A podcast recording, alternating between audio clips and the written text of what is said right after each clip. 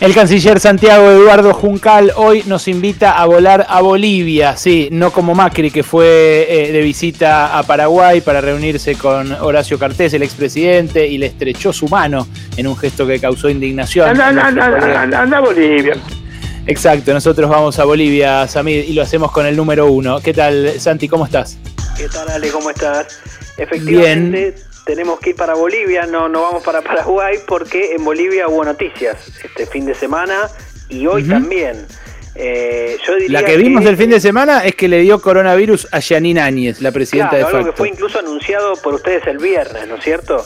Eh, sí. En el noticiero. Pero eh, lo cierto es que hoy la canciller Karen Longarich también dio positivo por COVID, por lo tanto completó un número de seis ministros y ministras que ya tienen coronavirus, Ale, en el gobierno golpista de Bolivia. Hay que incluir también al ministro de Minería, al ministro de la Presidencia, a la ministra de Salud, al ministro de Justicia y Transparencia y a Oscar Ortiz, que es el ministro de Economía, que ayer también informó que se había contagiado y de hecho quedó internado.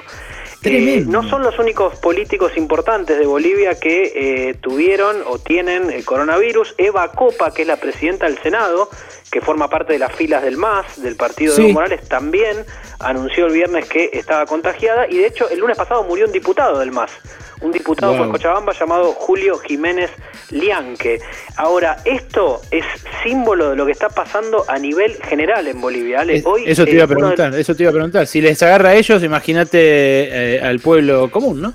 Imagínate al pueblo común, ya hay más de 48.000 contagiados, más de 1.800 muertos en Bolivia, los casos vienen subiendo día a día y hoy informa El Deber, que es un periódico de Santa Cruz, que hay colapso sanitario en La Paz, en Santa Cruz, en Cochabamba y en El Alto, es decir, en cuatro de las principales ciudades de la República Hermana de Bolivia, en un contexto en el cual eh, uno puede pensar que el, se inició, digamos, el, el, primer caso de contagio fue el 10 de marzo, hubo también idas y vueltas con la cuarentena, hubo una cuarentena dinámica que empezó el 11 de mayo, después de una cuarentena más estricta las primeras semanas desde el primer caso, pero eh, es una situación que eh, prácticamente es de, colapso, como decíamos antes, a tal punto que el ministro de Gobierno, Arturo Murillo, que es uno de los halcones del gobierno golpista de Áñez, hoy a la mañana dijo que no descartaban intervenir hospitales privados y cementerios privados si seguía esta situación. Dijo que eh, se iba a expropiar con un precio justo si era necesario, que no se trataba de quitarle nada a nadie, pero la situación es tal que se llegó a este punto en Bolivia. Hay que tener en cuenta que nosotros no venimos hablando de Bolivia. ¿Por qué? Porque tal vez los casos más extremos en esta situación eran los que se vieron en el norte de Brasil, en Ecuador, en Chile, de los que sí venimos hablando en Perú, del cual también hablamos, pero de Bolivia, a, a Bolivia también le llegó la hora del colapso sanitario, ¿vale? Lo que pasa, Santi, es que cuando vos hablas de 1800 muertos, eh, es una cifra parecida a la nuestra. Nosotros hoy estamos en 1809, creo, muertos acumulados de coronavirus. Pero ellos tienen 11 millones de habitantes, tienen una cuarta parte de los habitantes. Tienen una cuarta parte y además supuestamente los contagiados son 48 mil, es decir, menos de la mitad de los que tenemos nosotros, lo cual evidentemente es una cifra muy eh, baja. Seguramente hay muchos más y de hecho el gobierno de Áñez, una de las tantas críticas que está teniendo es por el hecho de que las cifras son poco fiables. Hay 890 mm. trabajadores de la salud contagiados solo en La Paz. Solo en La Paz, mm. además de más de 300 policías y 98 militares que estuvieron, formaron parte de los dispositivos de eh, control del tránsito y todo lo que tiene que ver con, con, los controles sanitarios. En este contexto, el lunes pasado, Evo Morales fue nuevamente acusado en una imputación formal por parte de la Fiscalía de Bolivia de actos de terrorismo y financiamiento al terrorismo por el caso audio. El caso audio tiene que ver con aquel audio de WhatsApp que eh, el propio Evo Morales, estando en México en ese momento, le habría grabado a un dirigente cocalero que se llama Faustino Yucra, que fue detenido por esta causa, eh, en los cuales él decía que había que avanzar en ciertos bloqueos a las ciudades cuando ya había sido eh, derrocado y, y, Áñez estaba en sus primeros días en el poder.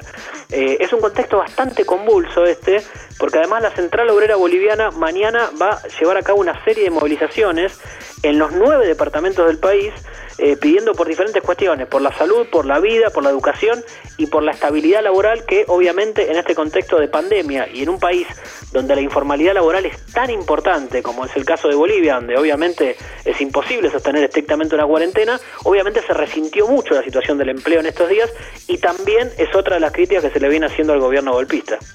Santi, ¿tiene llamadas elecciones Bolivia ya para reemplazar a Áñez? Sí, la, justamente la, la COB boliviana eh, presionó a Áñez días atrás para que ponga una fecha concreta de elecciones luego de que se habían suspendido las del 3 de mayo pasado. Efectivamente, el 21 de junio Áñez llamó a elecciones a una nueva fecha que va a ser el 6 de septiembre, es decir, quedan menos de dos meses para las elecciones, pero en un contexto en el cual el Tribunal Supremo Electoral todavía está en el proceso de armado de la elección, hay que establecer los jurados electorales, no terminó el empadronamiento definitivo porque hay gente que volvió a Bolivia y hay gente que cumplió 18 años en los últimos días que todavía no se empadronó por completo. Hay fecha hasta pasado mañana para que eso ocurra. Entonces hay una gran incertidumbre porque además es muy probable que en los próximos días el gobierno de Áñez quiera posponer las elecciones porque en las encuestas le viene dando muy mal la proyección de voto. A diferencia de Luis Arce, que es el candidato de El MAS, que claramente sería el triunfador, por, no en primera vuelta, pero sí por lo menos sería el que más votos obtendría en la primera vuelta, seguido por Carlos Mesa, que fue el competidor tan eh, importante que tuvo Evo Morales en las elecciones del año pasado, que terminaron, como ya sabemos, en denuncias de fraude que luego no se pudieron demostrar por parte de la OEA y eh, en un contexto en que se terminó el golpe de Estado llevado a cabo por Áñez y sus, aliados. Santi, gracias. Vale mucho la alerta que nos haces para que miremos también hacia el norte, miremos también hacia Bolivia. Eh, hay mucho tránsito en general, tanto cultural como de, mercancías, de, productos, de personas entre nuestro país y Bolivia, además de la, muy nutrida eh, colectividad boliviana viviendo acá, así que siempre es bueno tener un ojo ahí eh, y lamentablemente el motivo no es bueno esta vez. Te mando un abrazo y, y lo vamos a seguir acá. Esperemos también poder entrevistar a alguno de los candidatos, ya que está eh, presentada la, alternativa de la elección. En estas próximas semanas acá en Pasaron Cosas. Esperemos, ¿sabes? Sería buenísimo. Te mando un abrazo grande y cuídate.